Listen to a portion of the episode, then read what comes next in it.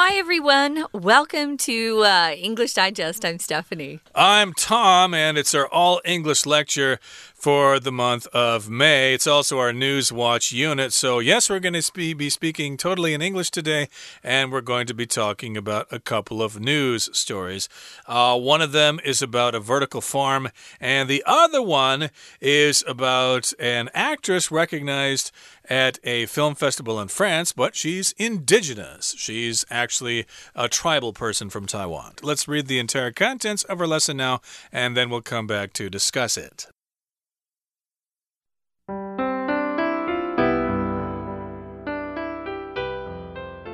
Taiwanese tech company helps develop Danish vertical farm. The Taiwanese tech company, Yes Health Group, has partnered with a Danish company to build an immense indoor vertical farm near Copenhagen, Denmark. The precisely regulated environment of the vertical farm will eventually yield about 1,000 tons of food each year. A conventional farm requires a great deal more land to produce an equivalent amount of food. This new farm also helps solve several problems that have negative effects on the environment. One has to do with consumer behavior and the demand for food. Shoppers often purchase food with little regard for what's grown locally or what's in season. To meet this demand, fruits and vegetables are transported around the globe, creating a large carbon footprint. Local vertical farms that can simulate other climates could lessen this effect. In addition to reducing the massive environmental costs of transportation and land use, Yes Health Group's farming technology permits a much more efficient use of water. The LED lights used in the Copenhagen vertical farm will even be run on wind power. It's hoped that this farm's success will lead to further expansion of the vertical farm model. Indigenous Taiwanese actress recognized at France's Mobile Film Festival. Since 2005, the Mobile Film Festival, started in France, has made it possible for filmmakers of all backgrounds to gain recognition for one minute movies filmed on cell phones. In 2020, Limui Asian, a Taiwanese director, submitted a film called Not Your Tropical Girl, in which her young cousin, Kuyu Tuyo, raps against the backdrop of a mountain township in Hsinchu County. The cousins are both Atayal and the film is intended to directly convey an indigenous female perspective in keeping with the festival's theme of women's empowerment and Limui's desire to challenge and criticize stereotypes of indigenous people. Limui was motivated in part by an event that took place in August 2020. The head of a committee for the Golden Bell Awards made crude animal sounds when announcing the nomination of an indigenous radio program. Not Your Tropical Girl hits back at harmful stereotypes of indigenous people like this. Kuyu's dynamic, authentic performance in the film captivated the International Festival's jury, and she received the award for Best Actress. Okay, guys, we're going to dive in to our first news story. The headline is Taiwanese tech company helps develop Danish vertical farm. I already kind of talked about what a vertical farm is. Anything that's vertical goes um, up and down, and then horizontal is across. So when you're standing, we could say, I'm vertical. And when you're lying down, you're horizontal. In fact, some people will, will use that term uh, is just kind of a joke. I mean, I'm going to get horizontal and take a quick nap. Um, so you're lying down or you're going, your body is across if you're doing that. If you're vertical, you're standing. Now, this is a Taiwanese tech company, so they deal in high tech and they've gotten involved with uh, a group or a company in Denmark. Uh, Danish is what we call the people who live in Denmark and things that are from Denmark are Danish. Um, I wanted to mention uh, the sometimes this city, Copenhagen, is pronounced Copenhagen. You can do either one, um, but it's in Denmark. We're going to go there and uh, talk about what they're doing. The Taiwanese tech company is actually named Yes Health Group. Let's see what they're doing. Right, so they're working together with a company in Denmark and they're building an immense indoor vertical farm. I don't think the farm itself is indoors, I think the uh, farm is outdoors, but then the actual farming takes place inside this structure. So, yes, it's a vertical farm in which the food is grown inside of it, and that's near Copenhagen, which of course is in the country of Denmark, right there next to Germany in Scandinavia. And the precisely regulated in environment of the vertical farm will eventually yield about 1,000 tons of food each year. I don't know if that's a lot, but that sounds like it could feed quite a few people. Uh, it's precisely regulated. So here we've got the term to regulate, which means to control something. Uh, we often talk about uh, various sectors of the economy.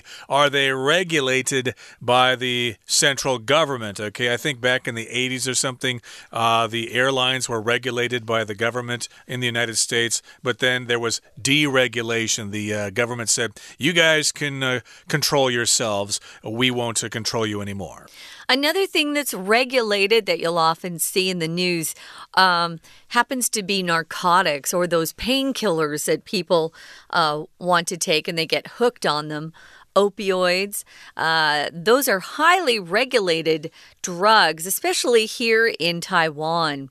So, if you're trying to get a hold of some painkillers, uh, you're going to have to go through a doctor and get a real prescription to regulate. Yeah, regulate also means just to keep things um, uh, at a, a certain pace, you know.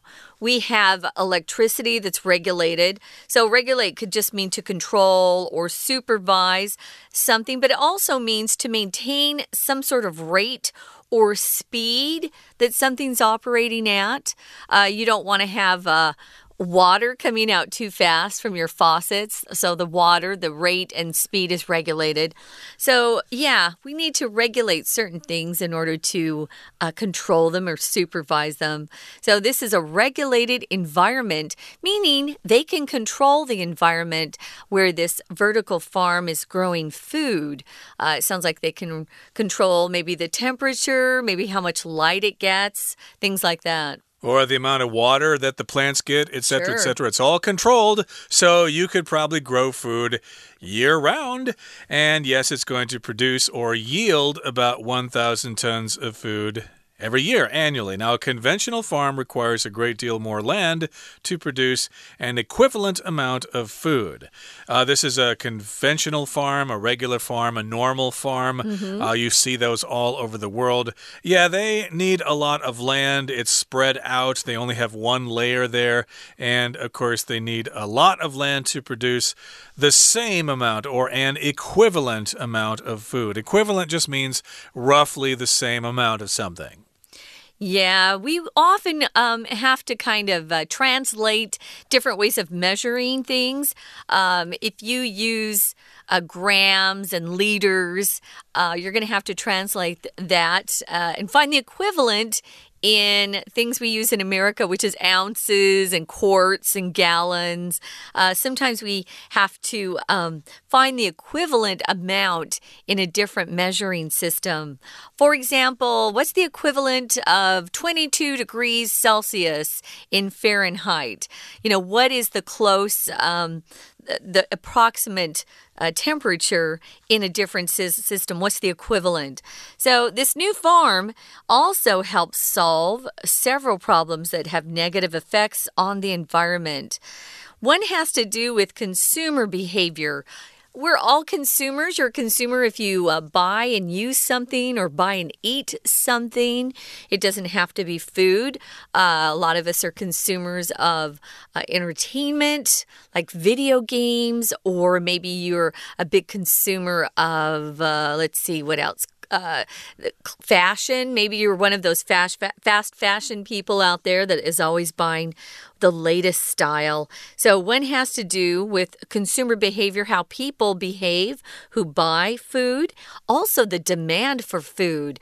When you see a demand for something, it means how many people want to buy or use or get their hands on a certain item, uh, either a service or a product. So, it has to do with these two things. It says here that uh, it's going to solve some of these negative effects that these two things cause. That would be the consumer behavior and the demand for food. And uh, shoppers often purchase food with little regard for what's grown locally or what's in season. Yeah, we just buy what we want to eat. We're not too concerned about whether that plant or whether that fruit is in season or not, or whether it's grown locally or imported. If something's in season, that means it's popular at that time of year. Like mangoes are in season, I think uh, during the summer or something like that. I'm not quite sure. I like mangoes, but I keep forgetting when they're in season. Uh, at other times of the year, you won't see them. And to meet this demand, fruits and vegetables are transported around the globe, creating a large carbon footprint. So, yeah, if you want to have mangoes at a different time of the year, then you have to have them imported from another country. And of course, that creates a large carbon footprint. In other words, a lot of energy is used to transport those products around the world. Yeah, one thing that has been disappointing to me here in Taiwan is uh, my inability to find spinach uh, during the summer. Spinach is a winter crop here in Taiwan. So I get so excited when the winter comes and I can buy my cai. Oh, spinach again. Oh, almost did some Chinese. Um, but I can't get it in the summer. I think Taiwan is much more. Um, much more aware of when things are in season and they tend not to import so many things, especially if they're grown here in Taiwan.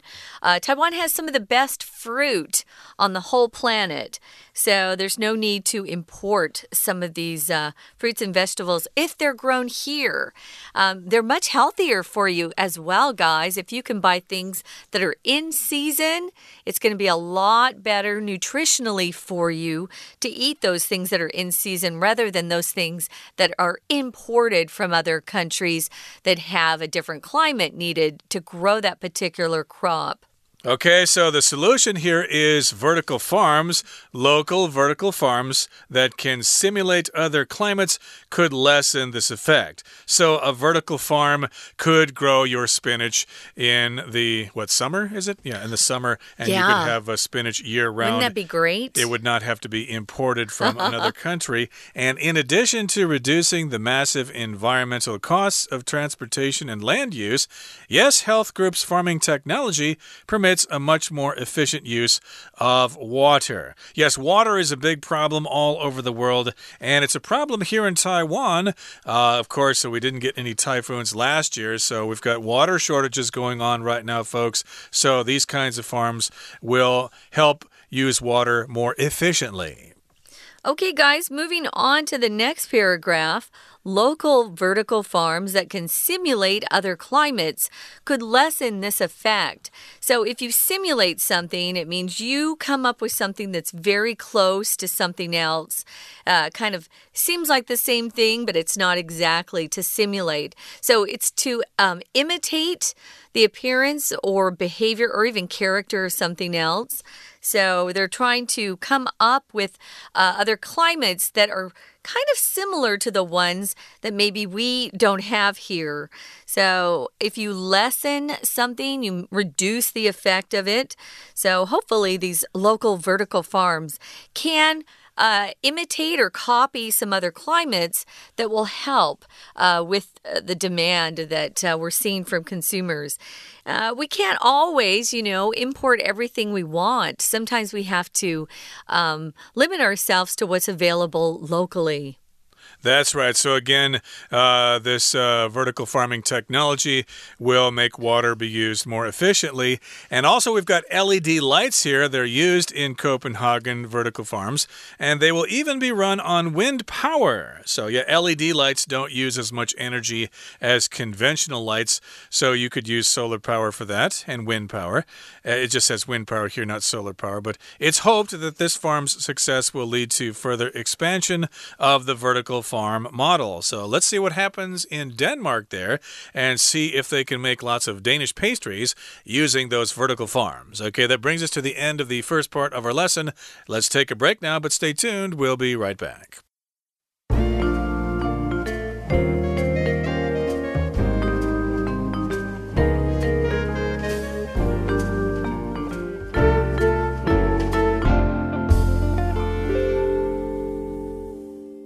Welcome back, everybody. Let's uh, move on to our next news story. It's about an actress from Taiwan who is indigenous, which means they're originally from Taiwan before the Chinese people came over from the mainland. Uh, we're talking about the various tribes that live in Taiwan the Amis, the Atayal, the Bunun, etc. Those are indigenous people. And this actress was recognized at a film festival in France. It's a, a film festival called the Mobile Film Festival or Mobile. You can pronounce that both ways. That would refer to your cell phone.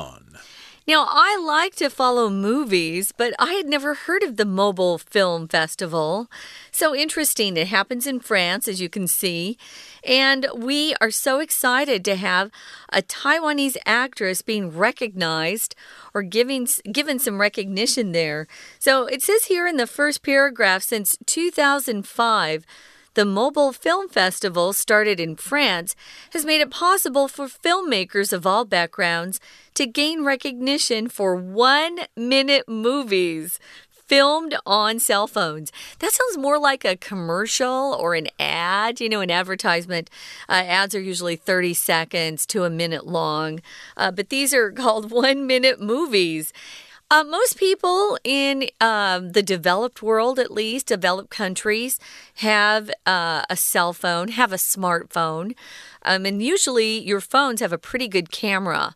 Um, my first smartphone, my camera wasn't so great, but this uh, new smartphone that I got last year has a great, great camera although I don't want to make any movies myself. Have you ever used your camera uh, as a, a video? Uh, a video camera, Tom? Uh, yeah, taken... I've taken video clips before, but uh, I don't really know how to edit them. Even oh. though my major in university was film -huh. production, uh, that's when we used film and not video so much. But uh, I think the process is probably the same. I'm just not familiar with the, uh, the software. software, yeah, yeah. But I think it's probably pretty pretty easy to figure out. I've just been doing other things with sure. my life. But in any case, here, yes, this is a, a festival. And if you're a filmmaker, you can get recognition. You can be famous for these one minute movies, which you could film on your smartphone, your cell phone, etc. Now, back to this word recognition. That's a noun here that just refers to when you are known for something, you do something, and then people know about what you've done and they know who you are. That's recognition. And the verb is to recognize. Uh, for example, maybe someone says, Hey, you didn't say hi to me when I saw you in Ximending the other day. Well, I didn't recognize you. I thought you were somebody else. So, yeah, to recognize just means to identify someone. And in this particular case, recognition is just some kind of a, a reward or award in this case for some work that you've done. Yeah, so people are starting to um, know the name. She's getting some publicity, you could say. So in 2020, uh, this Taiwanese actress, and I'm not really sure how to say this, so apologize or apologies to those out there who uh, who hear this and think, ugh, Limui ASEAN. That's a good um, guess. I knew a girl named Lomui. Uh -huh. uh, it might be similar. Huh. Uh, I think that's a common name among the Atayal, but Mm. You know, okay. I, don't know that much about them. If so. you're Atayal out there, guys, and you uh, want to correct our pronunciation, uh, give us a call. That would be great. We. Um, are doing the best we can. So, a Taiwanese director, she's actually a director, and she submitted a film that was called Not Your Tropical Girl, in which her young cousin, and this is Qiu Tuya, um, again, I, I don't know if I'm saying that correctly, is rapping you know, doing rap against the backdrop of a mountain township in Hsinchu County where they live. So uh, if you rap, You know what rap is if you listen to uh, music. Um, you kind of have lyrics and you're not singing, you're actually speaking these words to a rhythm or a beat. Um, for the little kids here in Taiwan learning English, they do something um, similar but we call them chants, right? That's how they learn English with chants. But these rappers um, are pretty popular around the world. And some of them are really talented. They can rhyme things very um, quickly. Um, I'm amazed at some of them. So, this cousin of hers is rapping. And when you say against the backdrop, the backdrop is just what is behind that person. Uh, what's the scenery like that you can see behind the person rapping? Well, it's a mountain township located in Hsinchu County. Right, that's an area where Atayal people live. I think they also live in Hsinchu and other places.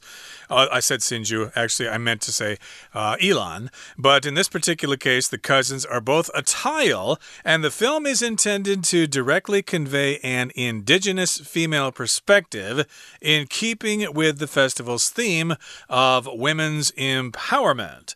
So, indeed, the cousins are both of the Atayal tribe, and of course, they intend this film to convey an indigenous female perspective. Okay, that's their perspective. It's of indigenous people of a tribal people here in the in uh, Taiwan, and also from the female perspective, uh, the perspective of women, and that is in keeping with the festival's theme. So, in keeping with just means to match the theme of something. In this particular case, the film festival. So, yes, uh, the theme of the festival is women's empowerment. So, of course, their film is about an indigenous woman and her perspective on things to match that theme. Yeah, we could use in keeping with to talk about maybe you're having a party, and in keeping with the theme of the party, you're gonna um, only serve vegetarian food. Maybe your party is to celebrate someone who is a vegetarian. So, in keeping with that, you'll only be serving vegetarian food. So, we do use that quite often, guys. So, in keeping with. So, this uh, filmmaker wanted to um, convey or communicate um, an indigenous female perspective, how they viewed things, what their point of view was as an indigenous female. So it was in keeping with, or it was matched with the festival's theme, which was women's empowerment, how, how women can become more powerful, and Limui's desire to challenge and criticize stereotypes of indigenous people. Uh, like any people, um, the indigenous folks are also um, stereotyped. Um, we're all stereotyped depending on what group you belong to. Um, women drivers are a typical stereotype in America, at least. Uh, they like to say, oh, all women drivers are bad. Uh, that's a stereotype. There are some bad women drivers. I'll, I have two sisters that are bad, but the other two, including me, were good drivers. So there, um, there are stereotypes of most groups or all groups around the world. These are stereotypes of indigenous folks right here in Taiwan. Now, if you criticize something, you usually are making negative uh, judgments or you're pointing out some flaws or faults of someone, and it's usually in a negative way, right? A disapproving way. Sometimes you can get criticism, though, which helps you improve. Um, but here, uh, I think criticism or criticize here is mostly negative because, of course, they're they're using these stereotypes, which are usually not fair to one whole group of people. A group of people can't all be the same. That's why stereotypes are kind of silly.